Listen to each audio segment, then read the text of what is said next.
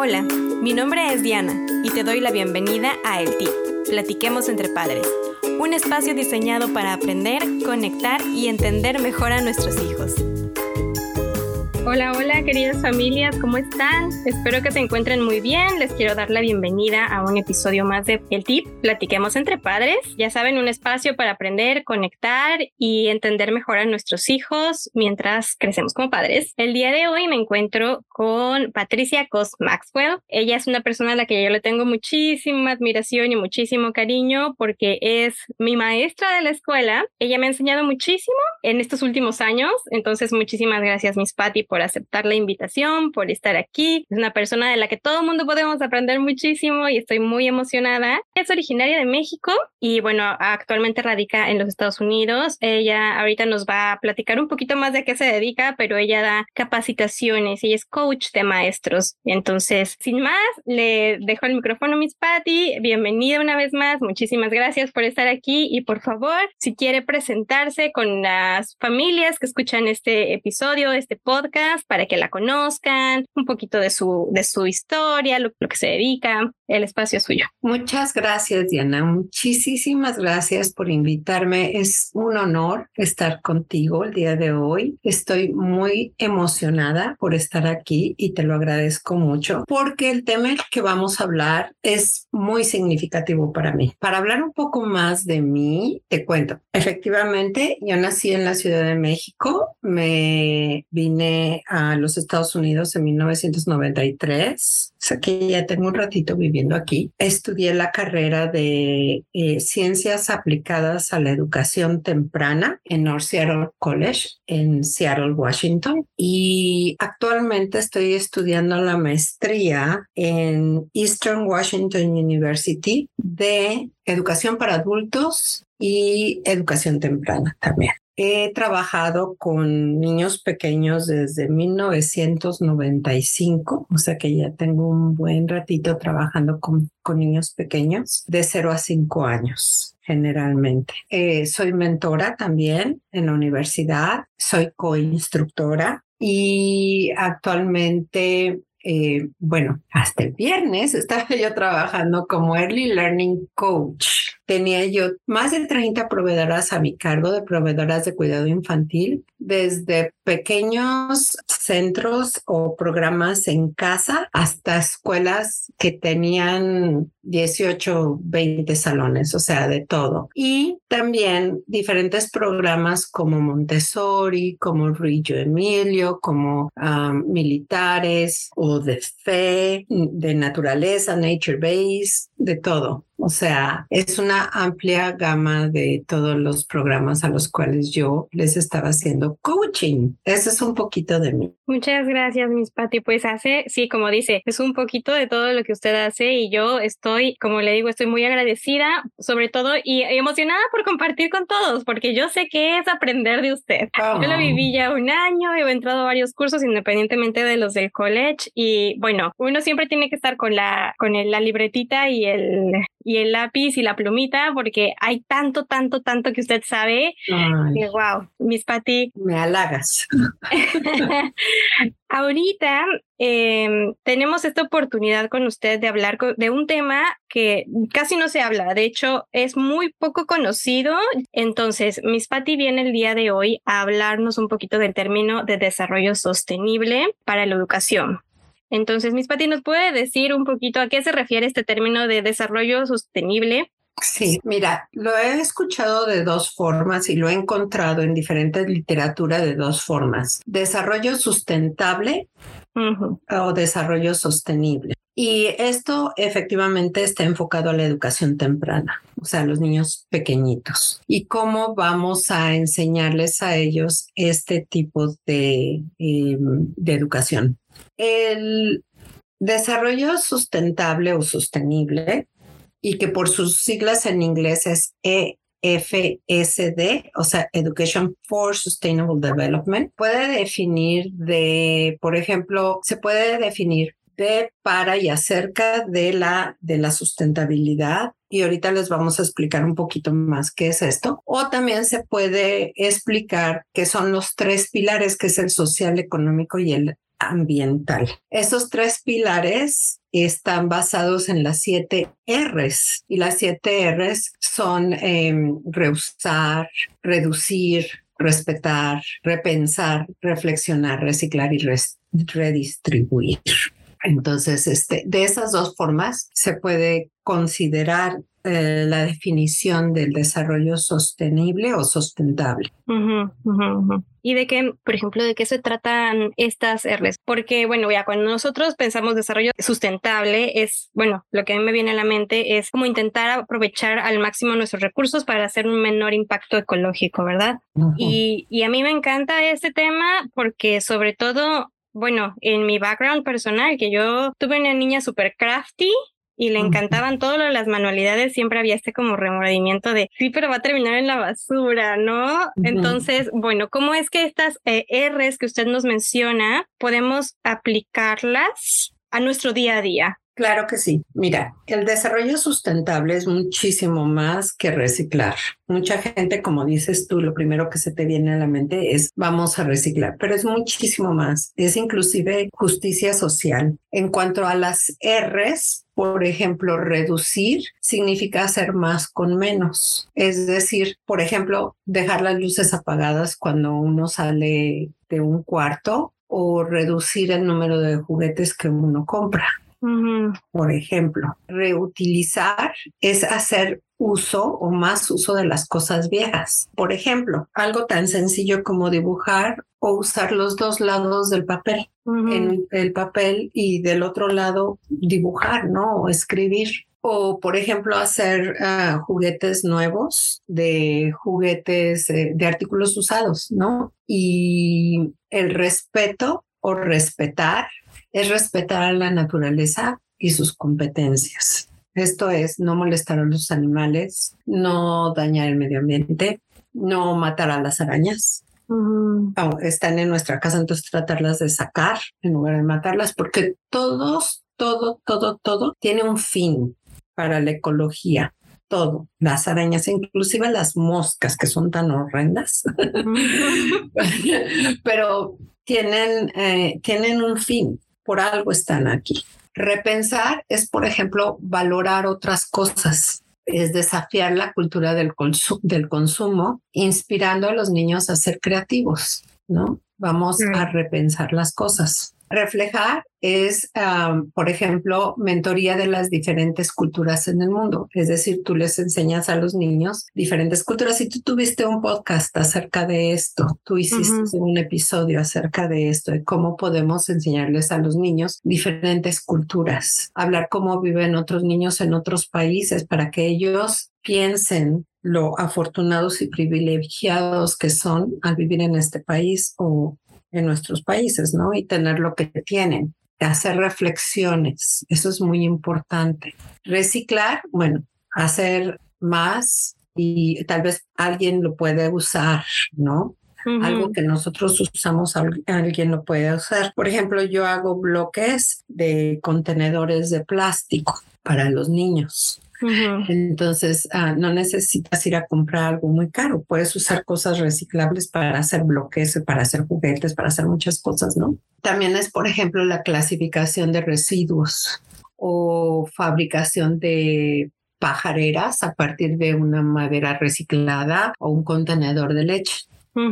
Y redistribuir es hacer uso más equitativo de los recursos, es decir, intercambiar proyectos con otras personas o artículos con otras personas. Por ejemplo, si tu hijo o hija ya no usa la ropa porque ya le queda chica, pues igual tú la puedes donar a alguien ya sea de tu familia, de tu comunidad, para que la usen, o inclusive alguna, alguna organización como la Cruz Roja, para que la manden a países menos este, privilegiados que, no, que los nuestros. Entonces eso es lo que significa redistribuir. Yo he visto ocho R's también, pero yo en realidad nada más conozco siete, pero yo he visto que alguien más ha puesto Últimamente han puesto otra R, pero no me preguntes cuál es, pero yo vi la otra vez ocho R's en lugar de siete. Wow, pero y tan solo con estas siete ya hay un montón de material para trabajar, ¿no? En casa, o sea, ahorita, bueno, ahorita estamos hablando de los niños, pero también como adultos, ¿no? O sea, se me vino a la mente como eh, últimamente ha estado mucho en boga la normalización de comprar eh, ropa de segunda mano. ¿no? Cuando antes era impensable, innombrable y te daba penita, ¿no? Y ahora ya es como muy fuerte la campaña que se está haciendo hacia comprar cosas de segunda mano. Y eso que usted dice de repensar se me hace un punto bien interesante y bien importante, sobre todo en una cultura tan consumista en la que vivimos, sobre todo en la época en, la, en las que vamos a empezar a vivir a partir de ahorita, que son, no sé, todo lo que es Halloween y Navidad. Yo creo que eh, son las épocas en las que más se incrementa la cantidad de basura a nivel, por lo menos Estados Unidos, de, de que si el disfraz nuevo, que si el adorno nuevo, que los mil juguetes de Navidad. Entonces se me hacen dos puntos como bien, bien interesantes. Y además, pues el pensar que no es solo o sea, lo que uno pensaría, ¿no? No es solo hacer manualidades con cosas recicladas, sino que va más allá. Yo creo que en ese punto es muy importante enseñarles a los niños pequeños que las cosas se adquieren porque son convenientes y necesarias y no nada más porque uno las quiere en el momento. Por ejemplo, cuando tú estás en la tienda, ellos quieren todo, ¿no? Y todo se les antoja, pobrecitos. Ellos quieren todo porque no saben muchas veces el valor del dinero, lo cual también es muy importante enseñárselos. Pero yo creo que hay que hacerles esta pregunta. ¿Realmente lo necesitas? ¿Lo podemos encontrar en otro lado que sea más barato o usado? O sea, si tú necesitas realmente X, lo que sea, ¿por qué lo necesitas? Y así vamos a empezar a darles, a hacerles conciencia a los niños, a hacerlos consumidores inteligentes. No nada más es ir y comprar por comprar, ¿cierto? Sino es ir y comprar y ser intencionales en el momento que compramos. Y esto es muy importante enseñárselos a los niños para que ellos se vuelvan consumidores inteligentes, precisamente. la cultura del consumismo en nuestros países capitalistas es, está bastante arraigada, pero yo creo que la tenemos que, empezar a, a, cambiar, tenemos que cambiar esa mentalidad. Y fíjate, nos fuimos directamente a las R's, pero antes que nada, me gustaría decirte por qué es importante esto. Esto es muy importante porque los niños de ahora van a ser los ciudadanos del futuro y ellos son los que van a tener la responsabilidad de cuidar este planeta y también cuidarnos a nosotros, ¿cierto? Que nosotros, bueno, vamos a ser este, ya adultos mayores. Y si no les damos una educación de justicia social, no van a pensar en nosotros, pero tampoco en los que los rodean. En otras palabras, tenemos que quitarlos de la mentalidad del aquí y a la hora a pensar un poco más en el futuro. En nuestra cultura muchas veces yo tiro basura en otro lado que no sea en mi casa porque no me está afectando directamente a mí. Pero nosotros tenemos que enseñarle a los niños que todo lo que hacemos tiene un impacto. Y aunque no lo veamos en el momento, o sea, en el aquí y en el ahora, eso se nos va a regresar como un boomerang. O sea, en un futuro se nos va a regresar de una forma u otra. No vamos a tener agua o simple y sencillamente como lo estamos viendo ahorita, el calentamiento global, ¿no? Muchas especies están en, peligro de extinción y muchas otras ya están extintas. Nuestros hijos y los hijos de nuestros hijos no van a ver ciertos animales o no los van a conocer o los van a conocer nada más en, en fotografías como los dinosaurios, ¿no? Por ejemplo, hoy en la mañana estaba yo escuchando que se matan 40 rinocerontes en Sudáfrica cada mes y que están en grave peligro de extinción. Nuestros hijos y los hijos de nuestros hijos no van a conocer esos animales. Pero no solamente eso, como esto es un, es un ecosistema, todos dependemos de todos, eso significa que al extinguirse ese animal, otro más se va a extinguir y otro más y otro más. Y aunque nosotros seamos la parte más hasta arriba de la cadena alimenticia, en un momento dado nosotros no vamos a tener que comer. Entonces, tenemos que empezar ahora a hacer conciencia de todo esto a los niños. Y eso por eso se llama educación el desarrollo sustentable, porque estamos educando a los niños. Claro, exacto. Y como todo, ¿no? O sea, todo empieza con el modelo, todo empieza con nosotros como adultos, como le decían hace rato, ¿no? O sea, empezar a, a fijarnos en nuestro día a día, ¿no? ¿Qué estoy comprando que no necesito, pero quiero? ¿Y cuánto de lo que quiero tengo? ¿No? Porque entonces después también los niños se dan cuenta y te empiezan, y pero, pero ¿por qué yo no y tú sí? ¿No? Exactamente. Y, y, reflexionar en este impacto que usted dice de la, de la justicia social, ¿no? Porque muchas veces nos preguntamos como adultos, es que ¿cómo puedo inculcar la justicia social en mis niños? O sea, ¿qué oportunidades tengo? ¿Qué, qué, puedo hacer, no? Y uno piensa que uno tiene que irse a los extremos, ¿no? A llevarlos de repente al albergue o algo así, que no está mal ni demás, pero muchas veces pueden ser cosas tan sencillas como estas que acaba de mencionar, ¿no? Uno no necesita hacer uh, de repente una gran planeación o una gran cosa para ya estar enseñando algo importante. Efectivamente. Y esto está totalmente interrelacionado con la otra definición de la educación para el desarrollo sustentable, que es eh, de, para y acerca de. También puede ser sobre, en y para. ¿no? ¿Y qué significa esto? Por ejemplo, cuando voy a hablar sobre, no sé, las mariposas, por ejemplo, yo te voy a proporcionar datos de las mariposas te voy a decir, las mariposas nacen así, crecen así, tienen una metamorfosis, cambian, ¿verdad? Y después eh, viajan de Canadá a México cada año, etcétera. O sea, esos son datos importantes que tú vas a proporcionarle a tus hijos, ¿verdad? Pero no te quedes ahí, o sea, no te quedes nada más en ver un libro y decir, mira qué bonita, la mariposa monarca está muy bonita y, sabes, nace y se reproduce así, come esto y lo que sea, sino dar un paso más adelante que es recopilar datos de las mariposas, ¿no? Entonces ahí es bien importante porque tú puedes, por ejemplo, eh, contar cuántas mariposas hay en tu jardín, no sé, recopilar datos.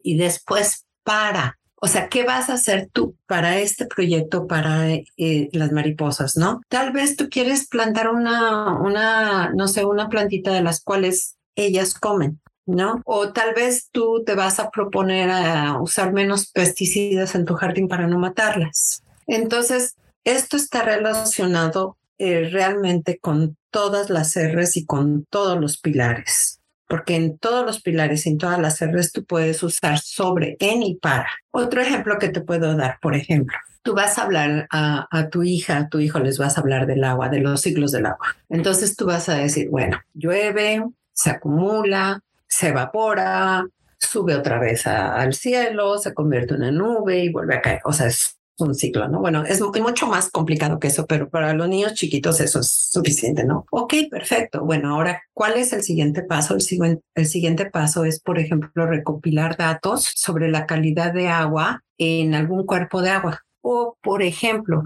poner un contenedor afuera de tu casa y medir cuánta agua llueve, ¿no? Recolectar agua de lluvia y ver, ¿no? La cantidad de agua que tú puedes recolectar.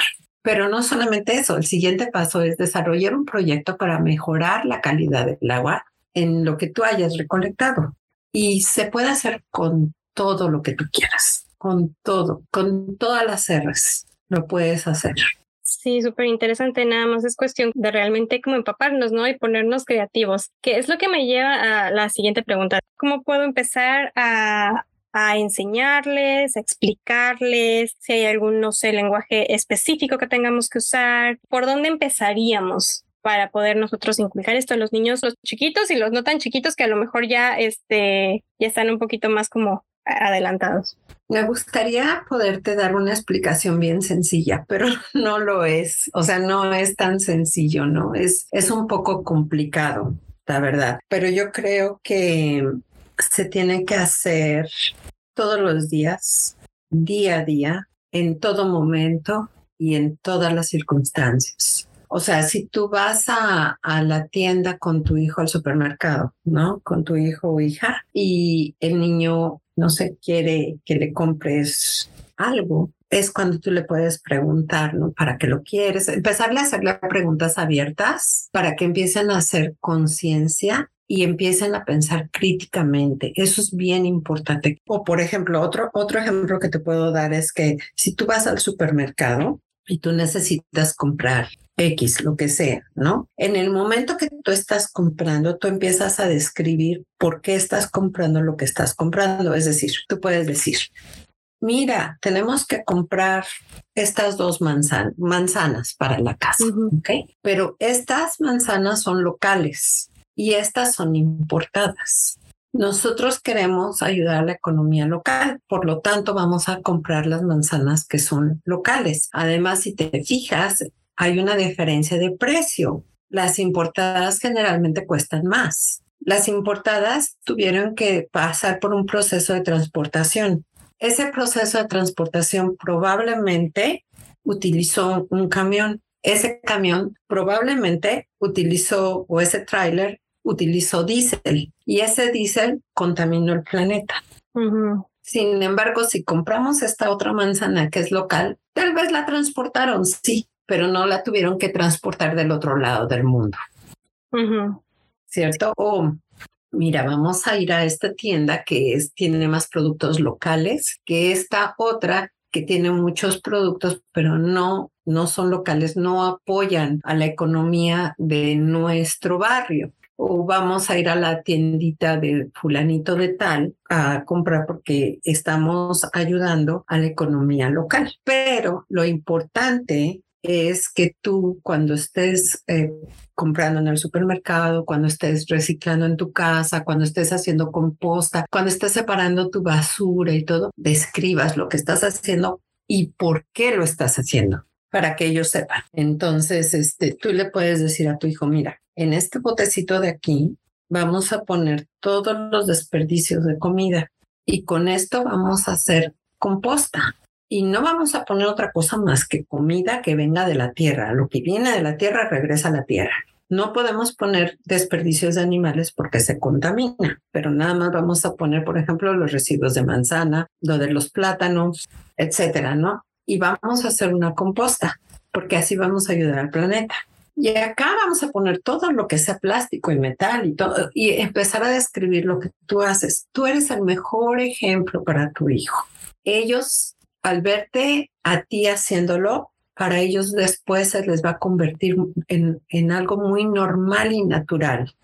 Y lo van a hacer absolutamente sin pensar. Por ejemplo, vamos a llevar nuestras bolsas al supermercado porque no vamos a adquirir bolsas de plástico que después se van a usar una vez y después van a ir al mar, ¿cierto? Entonces nosotros no queremos eso. Entonces les dices a tus niños que tú vas a llevar tus bolsitas para reusarlas y usarlas en el supermercado. Esas son cosas que tú puedes hacer, que no es tan difícil. La verdad no es tan difícil, pero lo importante es ser constante y que los niños lo vean. Claro, no, y a mí me ha encantado lo que ha dicho, ¿no? Porque muchas veces hacemos las cosas tan automatizadas porque ya es nuestra rutina, ¿no? Tú tiras la basura acá y la otra en el bote azul y ya, pam, pam, se acabó. Y los niños te ven haciéndolo, te ven separando, pero no, pues están pequeños, pues no hacen sentido de eso, pero si tú les empiezas narrando, ¿no? Narrando, mira, vamos a meter este acá por esto, vamos a meter este acá por esto, ni siquiera dándoles una explicación tan rimbombante, ¿verdad? O sea, con eso ya empiezan ellos a a procesarlo, ¿no? A interiorizarlo y entonces hacer sentido de eso y así van creciendo. Entonces eso se me hace fenomenal para aplicar todos los días porque de por sí ya lo hacemos, nada más es verbalizarlo, ¿no? Con los más pequeños. Correcto, explicarlo, describir tus acciones y explicarles a los niños, y aunque sean muy pequeñitos, muy pequeñitos, ellos entienden de verdad que entienden. Por ejemplo, si tú tienes un pequeñito de un año y medio que está caminando, ¿verdad? Tú le puedes enseñar a ese pequeñito a poner lo que no necesita en cierto bote de basura al que corresponda, ¿no? O enseñarles a los niños a qué te sirves lo que te vas a comer. Exacto. Porque no vamos a desperdiciar. Si quieres más, con gusto te damos más. No te vamos a limitar la comida, pero no te sirvas lo que no te vas a comer porque después eso va a ir a la basura. Entonces, todo este tipo de acciones son tan importantes de que las vean en su casa y en la escuela, pero que sean coherentes. ¿Qué quiere decir? Que no nada más les esté diciendo, sino que realmente lo vean. Que se hace, porque yo he visto muchas veces en programas de educación temprana que las maestras hablan del reciclable en el, en el mes de febrero, porque es cuando no sé por qué siempre hablan en el mes de febrero del reciclable, y ya en el marzo se les olvidó, o hablan del Día del, de la Tierra en abril 22 y ya el 23, en abril 23, bueno, ya tiraron un montón de cosas a la basura que porque tuvieron una fiesta. Mira, te voy a contar, por ejemplo, los globos. Los globos es lo peor que podemos hacer, porque los globos en primera están hechos de plástico y en segunda contienen helio y nuestras reservas de helio en el planeta están en números rojos. El helio se usa para equipo médico, para las máquinas de, este, de imágenes, eh, no sé cómo se dice en español, MRI. Bueno, esas maquinotas grandotototas que te meten para tomarte fotografías de tu cerebro, por ejemplo, esas máquinas utilizan helio y ya estamos en números rojos, o sea, no lo estamos acabando. Y mi pregunta es, ¿cuánto tiempo usas tú un globo? Que después, obviamente, ese globo pues se desinfla y después va a la basura porque es de plástico. Y en realidad es eficiente no, no es eficiente. O sea, no es algo que lo necesitas en realidad. ¿Puedes celebrar tu fiesta sin globos? Sí, sí se puede celebrar la fiesta sin globos, ¿no? Con otras cosas que no sean globos. ¿no? Tal vez puedes hacer la figura del globo en, en papel reciclado y pegarlo con, con, hilitos y ya te imaginas que son globos. o sea, como ese tipo de cosas. Entonces tenemos que ser más intencionales y más conscientes de todo lo que hacemos. Sí, porque y, ahorita me vino mucho a la mente una cosa que una vez hablaba con una amiga cuando empezó la pandemia de las cosas que los niños se iban a perder y nosotros estábamos sufriendo por todas las cosas que los niños se iban a perder y de repente llegamos a la conclusión de es que no se van a perder nada porque no saben qué se van a perder. O sea, ellos no lo van a extrañar. Exacto, exacto, exacto. Sí, efectivamente, sí. No se van a perder de nada, la verdad y se puede prescindir de este tipo de cosas que son sumamente superficiales. No realmente no aportan nada a, a tu cultura o tal vez a tu forma de ser. Se puede prescindir de este tipo de cosas. Otra cosa, por ejemplo, muy importante es el consumo de tecnología y de programas de televisión que los niños ven nos tenemos que volver también consumidores bien exigentes en ese aspecto. Tenemos que ver que los niños estén viendo programas que les nutran y no nada más programas chatarras en la televisión que no les nutren y al contrario les hacen daño. Entonces como padres tenemos que ser bien críticos. Así como somos críticos eh, acerca de lo que los niños comen, que no queremos que coman tantas comida chatarra, pues también tenemos que ser críticos en cuanto a lo que es la, la tecnología, ¿no? ¿Cómo va a gastar el tiempo mi hijo o mi hija en el teléfono, por ejemplo, eh, viendo o jugando un jueguito que tal vez no le va a hacer nada bien. Sin embargo, puede usar ese mismo tiempo con un programa que le nutra el cerebro, que le ayude a aprender. Ahora, ojo, no todos los programas que ellos dicen que son educativos lo son, no todos. Por eso nosotros como padres tenemos la responsabilidad de analizar y estar muy pendientes de lo que los niños ven.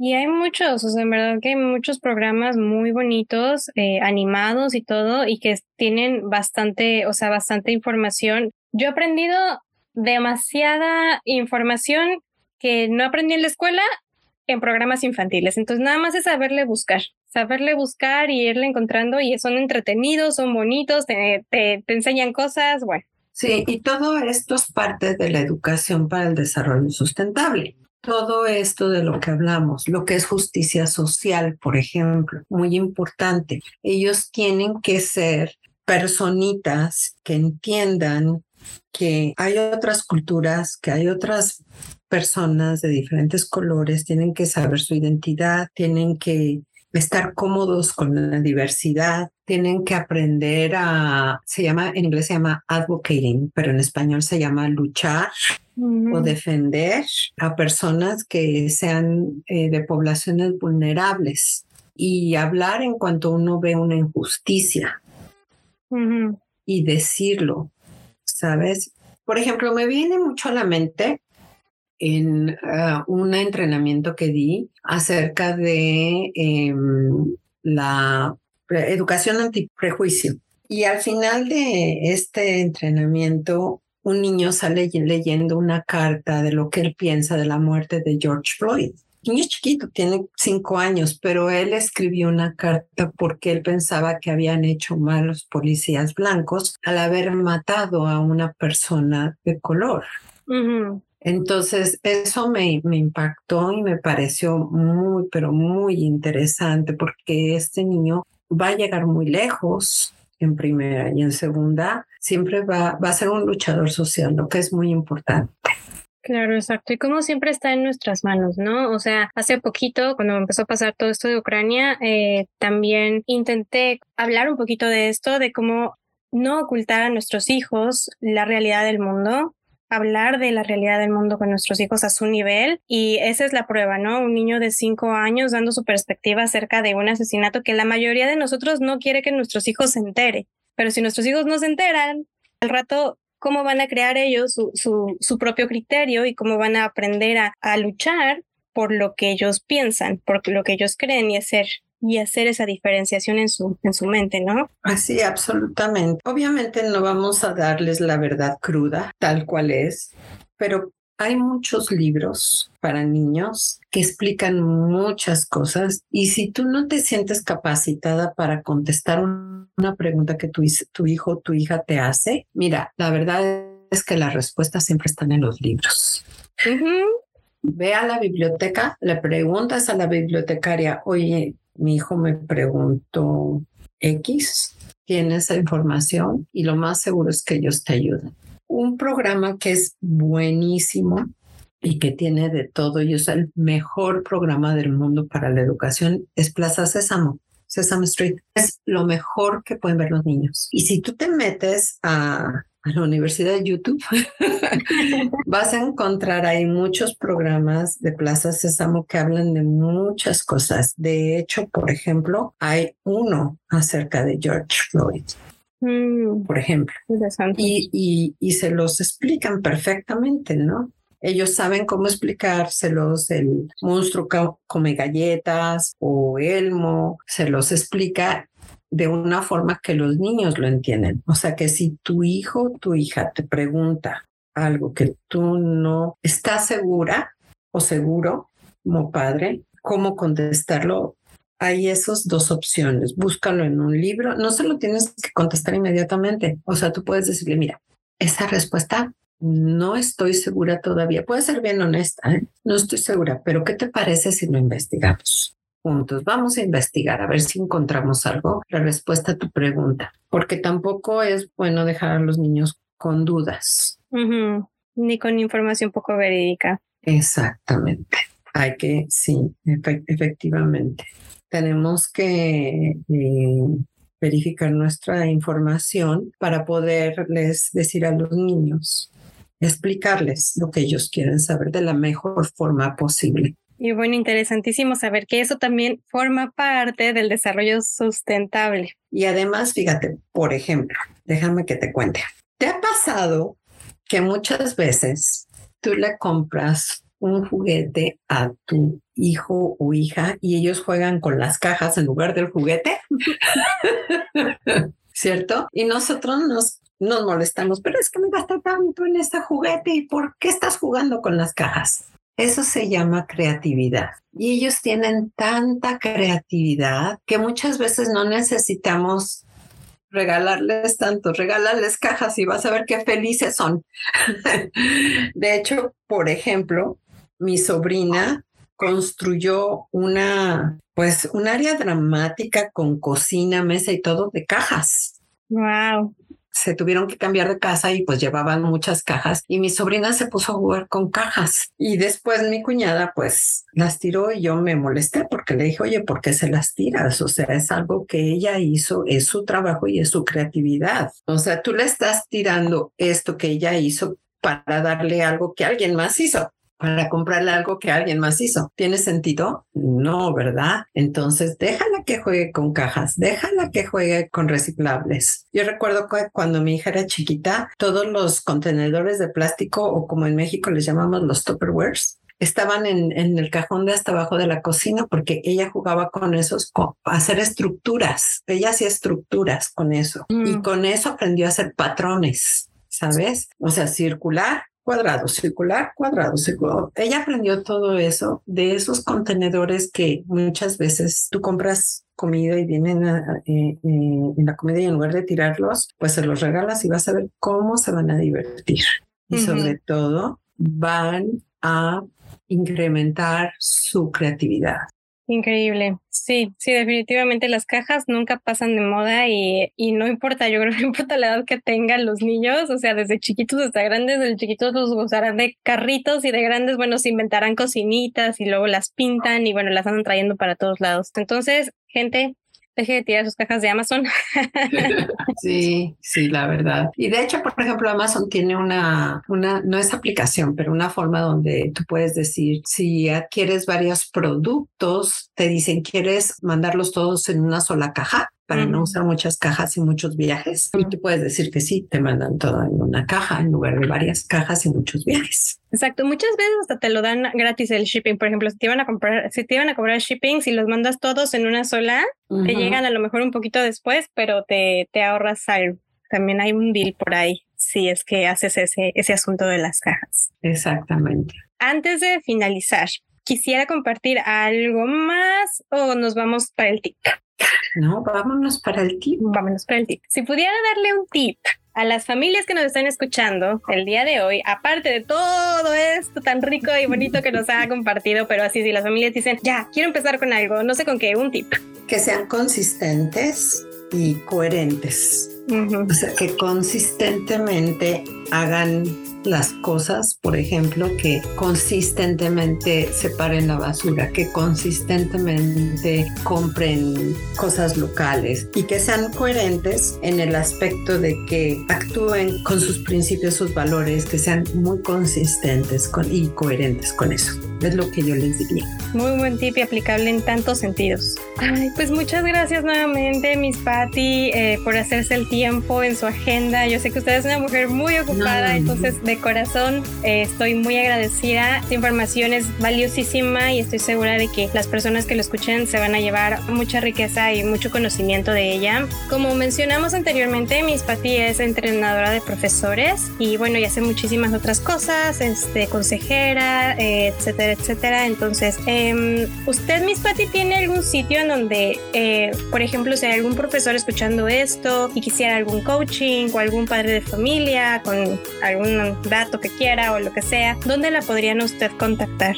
Sí, yo tengo una página de Wix, se llama Wix, la página, y en esa página yo la estoy actualizando como cada tres meses y ahí tengo muchas ideas, tengo eh, muchas em, información para las familias. Yo la puedo compartir contigo y tú la puedes poner en el en la descripción. Por ejemplo, puse una, eh, me recuerdo que en diciembre puse algo acerca de las eh, festividades, ¿no? Pero, por ejemplo, muchas veces pensamos que Navidad nada más es lo único que se festeja en todo el mundo y no, hay muchas otras cosas que se festejan y también tenemos que ser respetuosos con las personas que no lo festejan. Entonces eh, puse ahí un artículo muy interesante de, eso. También puse un artículo de, de juguetes, sean pasillos y pasillos de, de géneros. Y es que es cuando vas a una tienda y ves el pasillo de las niñas todo en rosa y muñequitas y pasillo de los niños todo en azul y carritos. ¿Y por qué no? Si también, por ejemplo, podemos empoderar a las niñas. Y si las niñas quieren ser bomberas o quieren ser piloto aviador o lo que sea, médicos pueden hacerlo. ¿Por qué no? Y entonces esto también entra dentro de la educación para el desarrollo sustentable. Claro, definitivamente. Y, también ayuda muchísimo a la salud mental de nuestros hijos, en serio. O sea, el, no encasillarlos en algo, eh, les van a quitar un peso de encima o, ni siquiera se los van a poner, porque la sociedad ya está muy cargada en eso. Y casi se me olvida decirles a todo mundo, ahorita que mis, mi padre estaba diciendo esto de los artículos que tiene, mis Pati también escribe libros, escribe libros muy bonitos para niños y son bilingües. Entonces, yo creo que esos los puede conseguir, los pueden conseguir en Amazon, ¿cierto, mis Pati? Sí. sí, en Amazon. Ajá. Pueden buscar mi nombre, Patricia Cosmaxwell, y le salen los libros. Sí, sí, los pueden conseguir ahí. y sería bonito que les dijéramos a tu auditorio que tú me llamas Miss Patty de cariño. Claro, es ese cariño. Es que, como les comentaba al inicio, ella es mi maestra querida, que este, tuve un año, entonces yo le digo Miss Patty, claro, porque no puedo decirle Patricia porque me siento irrespetuosa con usted. Entonces, Miss Patty porque es mi maestra, pero claro, ella es Patricia Cos Maxwell. Sí, muchas gracias, muchísimas gracias. Fue un, un, placer haber hablado contigo de este tema que realmente me apasiona, que creo que es esencial, vital, crucial, importantísimo para los padres y para los educadores. Sí, definitivamente sí. Y gracias porque creo que está, está usted poniendo un, su granito de arena, como le decimos, ¿no? Para el mejor futuro de todos, no nada más de los niños, porque como dice, nosotros, nuestros niños, o sea, nos van a cuidar a nosotros cuando seamos viejitos, como dijo, ¿no? Entonces también al final estamos cuidando de nuestro propio bienestar y nuestro propio futuro. Entonces, mil gracias. Y también muchísimas gracias a todos ustedes por seguir escuchando el tip. Em, si no están suscritos al podcast, ahorita mismo es el mejor momento para que cada vez que salga un episodio como este, sean los primeros en enterarse. Y bueno, los datos eh, de todo, de todas las páginas, los libros, etcétera, etcétera, los vamos a dejar en las notas del episodio para que si están interesados puedan tener fácil acceso. Deseo que tengan un increíble día, una increíble semana y nos estamos escuchando a la próxima.